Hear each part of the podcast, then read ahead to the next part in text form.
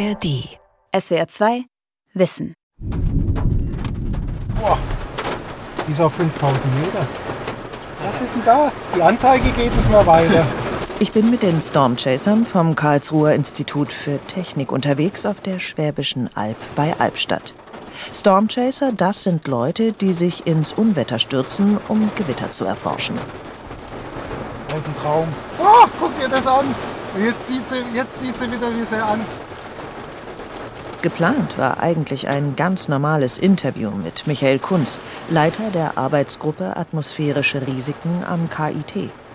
Aber mein Tag soll anders laufen als geplant. Gewitterforschung. Lassen sich Blitz und Hagel kontrollieren? Von Lena Dillenburg. Also das war gerade Blitzeinschlag und direkt der Donner hinterher. Deswegen ist gut, dass wir hier im Auto sind. Das Auto ist ein Faradayischer Käfig, droht keine Gefahr. Nur 15 Minuten bevor ich ankomme, treffen er und sein Team spontan eine Entscheidung. Das ist ja total cool. Jetzt haben wir Hagel hier, jetzt haben wir hier den Hagel. Es ist vielleicht eines der letzten großen Unwetter in diesem Jahr, also ging es zum Interviewtermin noch einmal los auf Gewitterjagd. Fast sieben Stunden werden wir dafür unterwegs sein. Ja, ja. Ohne Blitz kein Gewitter. Ganz einfache Definition. Ob Gewitter durch den Klimawandel häufiger werden, ist noch nicht ganz klar. Sehr wahrscheinlich werden sie aber stärker und gefährlicher. Mit gewagten Methoden versucht die Forschung deshalb, Gewitter besser zu verstehen, um sie am Ende auch besser kontrollieren zu können, damit sie weniger Schäden anrichten. Die einen impfen Wolken, andere bauen Laserblitzableiter und manche, wie eben Michael Kunz und sein Team, jagen Unwettern hinterher. Alles, um herauszufinden, was passiert genau in einer Gewitterwolke? Wie lassen sich Gewitter besser vorhersagen? Lassen sie sich am Ende bändigen? Diese Flaschen sind dafür, dass wir die Ballone, Heliumballone aufblasen können, die dann unsere Sonden ins Gewitter rein transportieren. Auch Yannick Fischer gehört zum Stormchaser-Team. Bevor wir losfahren, erklärt er mir noch die Ausrüstung, die wir im Kofferraum des Geländewagens mitnehmen. Und da sind zwei Ziele. Einmal die, die Geschwindigkeiten im Gewitter zu messen, also die Vertikalgeschwindigkeit. Das zweite Ziel ist, sogenannte Hagelsonden reinzukriegen, um quasi den Verlauf eines Hagelkorns durchs Gewitter messen zu können. Zur Ausstattung gehört auch eine Kühlbox. Für Hagelkörner. Ich weiß nicht, ob wir die heute mitnehmen, aber wenn wir jetzt sehr großen Hagel erwarten, dann nehmen wir die auch mit, um den zu sammeln. Aus den Hagelkörnern kann man nämlich auch noch Informationen über das Gewitter rausholen. Dann geht es los. Viel Zeit bleibt uns nicht, denn wenn das Gewitter losbricht, wollen wir bereits dort sein. Zu viert sitzen wir also in dem Geländewagen und fahren in Richtung Gewitter. Die, die ganzen Modellläufe zeigten so diesen Bereich bei Albstadt. Also das ist spannend und deswegen sind wir dahin unterwegs. Bis dahin fahren wir aber auch noch eine ganze Weile. Wenn wir da sind, gucken wir erstmal in den Himmel. Meteorologe schaut immer in den Himmel. Schaut, wie die Wolkenentwicklung vonstatten geht. Gewitterwolken sind bekanntlich sehr mächtig und können sich kilometerhoch auftürmen. Dadurch herrscht in ihnen ein hohes Temperaturgefälle. Das führt dazu, dass in den zentralen Bereichen der Wolken kräftige Winde wehen, von unten nach oben. Wie stark ein Gewitter wird, ist deshalb oft schon an den Wolken zu erkennen. Denn die zeigen, welche Art von Gewitterzelle am Himmel entsteht. Also Superzellen sind einzelzellige Gewitter, das heißt, die haben nur einen Aufwindbereich, sind aber die stärksten Gewitter, die es gibt. Die haben eine sogenannte Mesozyklone, das ist dieser rotierende Aufwindbereich. Und diese Rotation sorgt dafür, dass sie besonders stabil sind. Und die entstehen nur, wenn wir besonders starke Windscherung haben. Deswegen sind die halt besonders selten auch. Windscherung bedeutet, die Richtung oder die Geschwindigkeit von Wind ändert sich plötzlich. Das passiert oft am Meer oder in der Nähe von Gebirgen wie hier auf der Schwäbischen Alb. Durch Berge wird die Luft dazu gezwungen, schnell nach oben zu steigen. Deshalb entstehen dann besonders oft Gewitter. Nach zwei Stunden sind wir in der Nähe von Albstadt angekommen. Jetzt sind wir ungefähr am Ort, wo die stärksten Gewitter zu erwarten sind, ganz grob in dem Raum hier. Das heißt, wir müssen jetzt eigentlich nur warten, äh, gucken, wann die ersten Gewitter entstehen. Äh, das sieht man dann ganz gut auf dem Radar. Und in der Zeit bereiten wir alles vor, die Sonden, die Batterien reinmachen und dann äh, mit dem GPS-Gerät testen, ob wir Empfang haben. Die Sonden vorbereiten, das bedeutet im Klartext, Michael Kunz und Elias Hühn sitzen auf der Rückbank des Autos und stecken Batterien in kleine weiße Becher voll mit Kabeln und Technik. Die Becher, das sind die Sonden. Die sollen später mit einem Helium gefüllten Ballon in das Gewitter aufsteigen und so Daten für die Forschung sammeln. Also wir bereiten jetzt drei oder vier vor. Also wir bringen diese Sonden an Ballone an. Und wenn es wenn, wenn, losgeht, dann schalten wir sie noch an, binden sie an Ballon fest und müssen ungefähr abpassen, wann wir sie loslassen. Ähm, zur Aufgabenverteilung gleich, weil das schnell gehen muss. Wir müssen erstmal Ballons aufpusten. Ähm, da würde ich sagen acht Stück. Ich mache das mit dem Gas, wenn ihr zwei binden könntet. Mittlerweile sind wir schon nah dran an der großen Gewitterwolke. Jetzt müssen wir nur noch den perfekten Ort finden, um die Sonden steigen zu lassen. Und dann zählt vor allem eins, die Zeit. Und starten erst, wenn von mir das okay kommt. Auf einem Feld, nahe bei einem Wald, finden wir einen Ort, an dem wir eine gute Sicht auf das Gewitter haben. Von hier aus sollen die Sonden ihren Weg in den Kern des Gewitters finden. Um zu verstehen, wie Gewitter grundsätzlich funktionieren, empfiehlt sich ein Besuch bei Alexander Theis. Er ist Postdoc in der Gruppe Aerosol- und Wolkenphysik an der Johannes Gutenberg Universität. Für ihre Experimente steht der Gruppe das Windkanallabor zur Verfügung. Der Windkanal ist eine viereckige Säule aus Glas und 17 Zentimeter breit. In dem Kanal kann Wind erzeugt werden, wie im Inneren einer Wolke. Von außen hinein zu gucken, gibt einen Eindruck, wie es im Inneren einer Wolke aussieht. Jetzt würde ich aber gerne noch mal einen Schritt zurückgehen und zeigen, dass sich so eine Gewitterwolke oder generell eine Wolke gar nicht einfach so bildet, sondern man braucht sogenannte Aerosolpartikel. Und dazu habe ich ein Experiment vorbereitet. Wir laufen ein paar Schritte durch die obere Etage des Windkanallabors und bleiben bei ein paar Gegenständen stehen. Ich habe jetzt hier einen äh, ungefähr 1,5 großen Plexiglaszylinder. Den habe ich jetzt zu einem Viertel mit Wasser gefüllt. Jetzt schließe ich an den Zylinder Druckluft an. So, jetzt muss ich noch die Gasflasche auftun. So. Spontan lasse ich den, den Druck entweichen und Sie können mir gleich sagen, was passiert. Es passiert überhaupt nichts. Damit möchte Alexander Theis zeigen, einfach so bildet sich keine Wolke am Himmel. Feuchtigkeit alleine reicht nicht aus. Damit eine Wolke entsteht, braucht es Staub in der Luft, sogenannte Aerosolpartikel. Es können Birkenpollen, also Pollen, es können Viren sein, äh, es können äh, ja, Mineralstaubpartikel sein, wie zum Beispiel der Sahara-Staub. Und ohne diesen Staub in der Atmosphäre wäre es überhaupt nicht möglich, dass sich Wolken bilden. Auch Ruß und Asche, die von einem offenen Feuer aufsteigen, können am Himmel dazu beitragen, dass sich eine Wolke bildet. Ich zünd jetzt einfach dafür ein Stück Papier an. So, jetzt wiederhole ich das gleiche Experiment. Setze den Zylinder unter Druck, schließe das Ventil. Haben Sie gesehen? Es ist ein leichter Dunst zu sehen sozusagen. Das heißt, man braucht Aerosolpartikel und daraus entsteht dann letztendlich der Wolkentropfen. Damit aus diesen ganz normalen Wolken Gewitterwolken werden, müssen noch mehr Voraussetzungen erfüllt sein. Gewitter entstehen meistens, wenn sich die Temperatur, die Windrichtung oder die Windstärke am Himmel mit der Höhe stark verändern.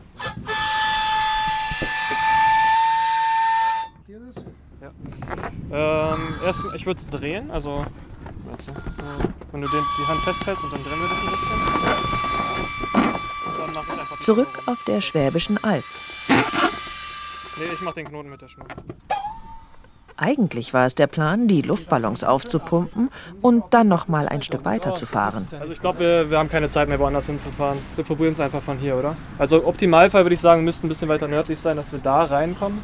Ja. Aber wie es aussieht, ist der Aufwindbereich auch breit genug, dass wir auch so reinkommen können. Ich glaube, die kommt ja auch in die Nähe, gell? Die zieht doch Ja. so ein bisschen rüber. Sieht auch gut aus. Ja, ich sehe es halt nicht. Die Sonden hängen schon an den Luftballons.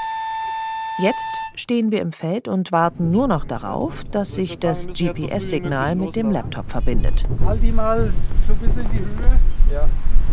Aber dadurch, dass sie weit weggedrückt wird, kann es sein, dass es gar Und nicht dann ist es soweit. Mach die an die drei ran. Da kam gerade irgendwie das Signal GPS hier auf dem Ding, aber. Wir lassen die Ballons los. Die Sonden fliegen Richtung Gewitter. Sieht gut aus.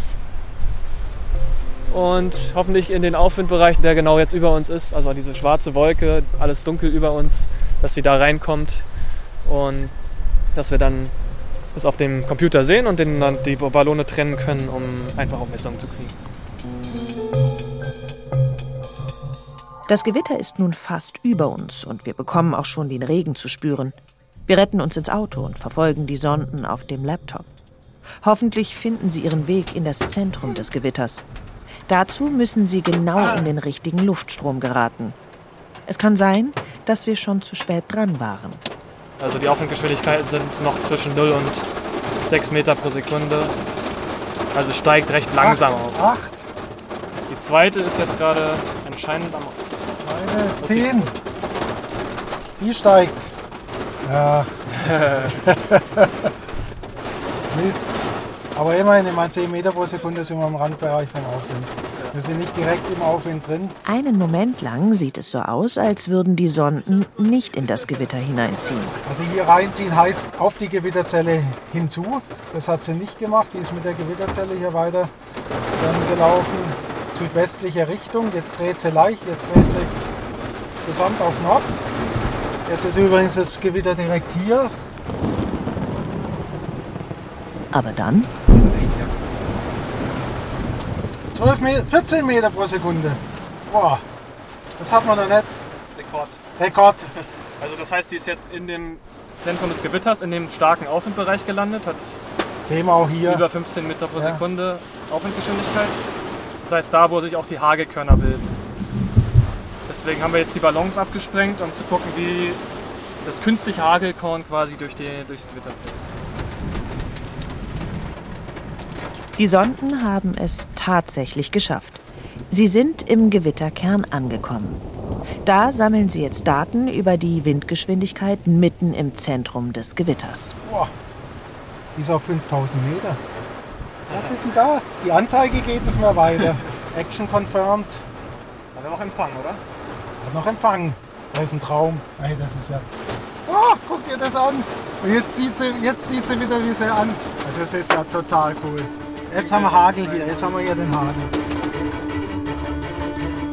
Hagel. Auch so ein typisches Gewitterphänomen. Und noch dazu ein gefährliches. Hagel richtet oft gewaltige Schäden an. In der Landwirtschaft, im Weinbau kann ein Hagelereignis ganze Ernten vernichten. Doch warum bildet sich Hagel bevorzugt in Gewittern? Eine Wolke hat einen unteren und einen oberen Bereich, den unter der Null-Grad-Grenze und einen darüber, erklärt der Mainzer Gewitterforscher Alexander Theis.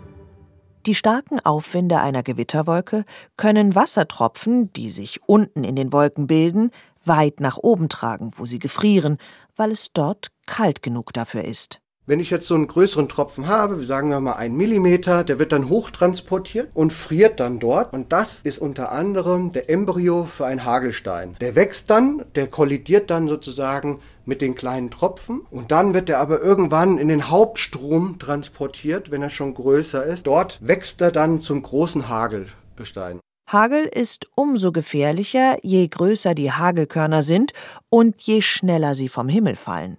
Also jetzt schalte ich äh, die Pumpe ein. Und dazu ist eine laminare Strömung wichtig, das heißt eine turbulentfreie Strömung. Ähm, das heißt ohne Wirbel. Im Windkanal von Genau, Alexander Theis liegt ein 4 cm großes Hagelkorn. Äh, eine Pumpe an, aber wir schweben jetzt einen äh, circa ähm, ja, 4 cm großen Hagelstein aus. Der ist allerdings relativ flach. Wenn er den Wind einschaltet, können wir sehen, wie sich das Hagelkorn im Inneren der Wolke verhält. Also bei welcher Windstärke es anfängt herumzufliegen und wie es sich bewegt. Wir kennen dann die Masse des Objektes und wir kennen äh, die Fallgeschwindigkeit. In dem Fall wären das jetzt 10,5 Meter pro Sekunde. Ähm, das heißt, dieser flache Hagel fällt schon mit 38 Kilometer pro Stunde aus der Wolke raus. So an kann er schweben, ausrechnen, genau. wie gefährlich der Hagel werden kann. Das ist wichtig für die Wettervorhersage und soll in Zukunft dabei helfen, zuverlässiger zu warnen. Von Mainz nach Offenbach. Dort hat der Deutsche Wetterdienst seine Zentrale. Ich treffe Ulrich Blahack. Er ist Meteorologe und leitet das Projekt Symphony. Dabei geht es darum, Unwetter besser vorherzusagen. Denn es gibt einen Grund, warum genau das bei Gewittern so schwer ist. Also ein Gewitter ist sozusagen sowas ähnliches wie eine Aufwallung in einem kochenden Wasser im Kochtopf. Ähm, da ist es ja so, wenn man den Herd einschaltet, dann weiß man genau, bei ungefähr 100 Grad fängt das, fängt das Wasser an zu kochen. Aber man weiß nicht genau, wo die nächste Aufwallung im Topf genau hochkommt. Und so ist es mit der Atmosphäre, mit den Gewittern so ähnlich. Wir wissen, da ist eine Umgebung, der ist genug feuchte, die ist warm, die ist instabil geschichtet. Aber wir wissen nicht, wo die Zellen genau aufwallen, weil das ist wie so eine kochende Flüssigkeit. Im Grunde, sagt der Meteorologe, macht er Gewitterforschung mit Mathe. Er simuliert einzelne Gewitterzellen am Computer. Wie in einem Kurzfilm wird die Entstehung der Gewitterwolke und ihre Entwicklung mit verschiedenen Farben nachgestellt. Wie sowas aussieht in der Simulation, kann man hier sehen. Wolkenwasser ist blau, Regenwasser ist rot. Ähm, dann haben wir in Gelb haben wir Wolkeneis, das ist das, was so in großer Höhe, wo es sehr kalt ist, rumfliegt ähm, Schnee, dann haben wir etwas Graupel und dann haben wir einen Hagel. Mit dem Computerprogramm kann Ulrich Blahack genau untersuchen, was mit einem Gewitter passiert, wenn sich die Bedingungen verändern. Zum Beispiel, wie wirkt sich ein Berg in der Landwirtschaft auf die Gewitterbildung aus? Oder was passiert, wenn der Wind auf einmal stärker wird? So sollen neue Informationen gesammelt werden. In Zukunft kann dann hoffentlich besser vorausgesagt werden, wie sich ein Gewitter entwickeln wird. Unsere große Herausforderung ist es so zu machen, dass nachher auch in Echtzeit sinnvolle Warnungen rauskommen. Das ist das auch, was mich hier fasziniert. Man macht nicht Forschung nur für sich, fürs Paper oder für einen Elfenbeinturm, sondern man hat am Ende, man macht es, weil man sozusagen Warnungen verbessern will, damit eben weniger passiert, damit es weniger Tote gibt, damit weniger Schäden entstehen. Das ist das, was uns da antreibt. Stormchasing, Computersimulationen, Windkanalexperimente. Immer geht es darum, Gewitter besser zu verstehen. Es gibt aber noch eine weitere Stufe. Denn Forschende auf der ganzen Welt versuchen auch, in die Natur einzugreifen und den Verlauf von Gewittern zu verändern oder sie zu bändigen.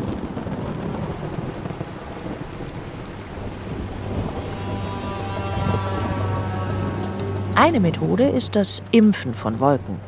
Cloud Seeding heißt das auf Englisch. So wird versucht, frühzeitig Regen auszulösen und so der Hagelbildung entgegenzuwirken. Dazu fliegen Flugzeuge oder Drohnen möglichst nah an die Gewitter heran und versuchen, chemische Stoffe, wie zum Beispiel Silberjodid, in den Gewitterkern zu streuen. Meistens soll die Ernte vor Hagel geschützt werden. Die Technik ist aber umstritten. In der Vergangenheit wurde das Wolkenimpfen auch für politische Zwecke eingesetzt. 2008 etwa hat China Wolken geimpft, um bei den Olympischen Spielen für schönes Wetter zu sorgen. Nach der Explosion im Atomkraftwerk in Tschernobyl 1986 ist radioaktive Luft auf die Stadt Moskau zugeflogen. Die sowjetische Regierung hat dann versucht, Wolken zu impfen, damit der radioaktive Regen über Kleinstädten in Belarus und nicht in Moskau runterkommt. Was aber auch zeigt, der Regen, der durch das Wolkenimpfen an einer Stelle entsteht, kann dann an einem anderen Ort fehlen. Auch in Süddeutschland sind gelegentlich Hagelflieger unterwegs, obwohl noch nicht ganz geklärt ist, was das Impfen wirklich bringt. Ganz schwierige Geschichte, sehr kontrovers. Ja, das findet tatsächlich routinemäßig statt. Es gibt hier speziell im süddeutschen Raum mehrere Hagelflieger, die dann in die Luft steigen, wenn es potenziell Schwergewitter gibt, die dann Silberjodid ausbringen und dieses Silberjodid soll dafür sorgen, dass der Hagel dann insgesamt kleiner wird. Erklärt Michael Kunz vom KIT. Silberjodid taucht bei dem Thema immer wieder auf und es hat auch einen Grund, dass gerade dieser chemische Stoff für das Wolkenimpfen verwendet wird. Von Alexander Theis im Windkanallabor haben wir gelernt, Aerosole sind wichtig für die Entstehung einer Gewitterwolke. Silberjodid, das ist ein, ein Aerosolpartikel, der sehr, sehr gut Eis bildet, weil eben die Kristallstruktur von Silberjodid ähnlich ist wie Eis. Damit in einer Wolke Hagel entsteht, braucht es also zwei Dinge. Auf der einen Seite die Eisteilchen, sogenannte Ice Nucleating Particles, Auf der anderen Seite die Wassertröpfchen, die sich um den Hagelkern ansammeln. Je nachdem, wie viel von beidem in einer Wolke vorhanden ist, verändert sich die Anzahl und die Größe des Hagels. Das heißt, wir haben eine hohe Konzentration an Flüssigwasser und wenige Eisteilchen. Und dieses Flüssigwasser lagert sich dann an die wenigen Eisteilchen an. Und wenn es da eben wenige Eisteilchen gibt, kann großer Hagel daraus entstehen. Wenn es mehr Eisteilchen gibt, ähm, dann gibt es vielleicht mehr Hagel, aber der wächst nicht so groß. Das ist so die Idee des Wolkenimpfens. Dadurch, dass der Wolke also quasi künstliche Eiskerne dazugegeben werden, kann sich das Wasser auf mehr Hagelkerne verteilen und der Hagel wird nicht so groß und gefährlich. Die Schwierigkeit ist nachzuweisen, ob der Effekt tatsächlich auch vorhanden ist. Im Labor kann man das alles nachweisen, aber im Labor kann man keine Wolke entstehen lassen und ob das in der Realität tatsächlich funktioniert, kann man überhaupt nicht sagen. Man weiß nicht, wie sich die Wolke entwickelt hätte ohne das Impfen. Was wir natürlich uns anschauen können, sind die Messdaten, die wir haben und da sehen wir erstmal keinen großen Unterschied zwischen den Regionen, wo geimpft wird, den Regionen, wo nicht geimpft wird. Das könnte einer von den Hagelfliegern sein. Jetzt im Ernst? Ja. Ah, krass. Und jetzt kann man sich vorstellen, da wird, wenn die jetzt da das Zeug streuen, ob das da in den Gewitterkern reinkommt, keine Ahnung. Ein Blitz schlägt zwar nicht immer, aber meistens in den höchsten Punkt eines Ortes ein. Deshalb gilt, je höher ein Blitzableiter ist, einen desto größeren Bereich schützt er. Ein Blitzableiter auf dem Dach schützt das dazugehörige Haus. Ein hoher Kirchturm als Blitzableiter kann schon einen größeren Häuserblock schützen. In der Schweiz, auf dem zweieinhalbtausend Meter hohen Sentis südlich des Bodensees, hat ein internationales Forscherteam deshalb eine neue Art der Blitzableitung ausprobiert. Dort wurden 2021 Laserstrahlen aus einem Turm in den Himmel geschossen, um bei Gewitter Blitze schon sehr weit oben einzufangen. Mit dieser Technik soll es in Zukunft möglich sein, sehr große Gelände vor Blitzeinschlägen zu schützen. Dass wir den Reinraum möglichst sauber halten. Jeder eine Reinraumjacke. Wir betreten einen Reinraum der Firma Trumpf Scientific Lasers in München. Tom Metzger ist Managing Director der Firma und zeigt mir gemeinsam mit Pressesprecher Gabriel Pankow, wie so ein Blitzableiter-Laser aussieht. Um die Laser nicht zu beschädigen, ziehen wir Schutzkleidung an. Mütze, Handschuhe, ein Cape. Über die Schuhe ziehen wir einen Plastikschutz. Tom Metzger erklärt noch einmal, wie das Experiment auf dem Sentis abgelaufen ist. Also wir haben einen großen Laser installiert. Der Turm selber war geerdet, war wie ein großer Blitzableiter, der war 70 Meter hoch. Und was wir machen wollten, ist einfach, sagen wir mal, diesen Turm künstlich zu verlängern mit diesem sogenannten äh, Filament, also mit dieser leitfähigen Luft. Der Turm, muss man sagen, war vollgestopft mit äh, Messtechnik. Es war eine Blitzforschungsstation. Also nicht ohne Grund haben wir den Laser dort oben installiert. Der Laser wurde während einer ganzen Gewittersaison betrieben, von Juli bis Oktober, denn in diesen Monaten gibt es die meisten Blitze. Immer bei einem bevorstehenden Gewitter wurde der Laser aktiviert. Der Laser ionisiert die Luft und erzeugt so das Filament, von dem Tom Metzger spricht. Im Prinzip ist dieses Plasma, dieser dünne ionisierende Plasmakanal, den ich in der Luft habe, ist wie ein dünnes, langes, leitfähiges Spaghetti. Und da schlägt natürlich der Blitz gerne ein. Und es war eben die Idee, das herauszufinden. Kann denn überhaupt ein Laser so ein langes Filament erzeugen und ähm, steckt denn der Blitz dann überhaupt über dieses Filament ein? Findet er denn es attraktiv, da einzuschlagen und denkt sich nicht, ach, da hinten hier das Gipfelkreuz viel schöner, da schlage ich auch ein, weil das ist irgendwie auch aus Metall, da kann ich auch gut ähm, in die Erde einschlagen. Mit dem Laserblitzableiter sollen in Zukunft noch viel größere Areale geschützt werden, als es mit klassischen Blitzableitern möglich war. Ja, eine Idee ist natürlich, dass man eben Flughäfen sicherer macht. Jedes Mal, wenn ein Flugzeug getroffen wird von einem Blitz, ja, also egal ob es auf dem Boden steht oder eben gerade im Anflug ist, ähm, geht immer was kaputt und das Flugzeug muss danach eben in die, ich sage jetzt mal, Werkstatt und eben überprüft werden. Und man könnte jetzt entlang der äh, Landebahn oder eben der, der Einflugschneise könnte man ein paar Laser aufstellen und mit denen diesen Bereich eben äh, schützen. Das heißt, man könnte im Prinzip auch, äh, während ähm, Gewitter über den Flughafen ist, dann eben sicher landen und starten. Das Konzept des Blitzableiters ist eigentlich nicht neu. Aber mit den Laserstrahlen wollen die Forschenden hoch hinaus. Und vielleicht lässt sich so irgendwann ja der Himmel zähmen.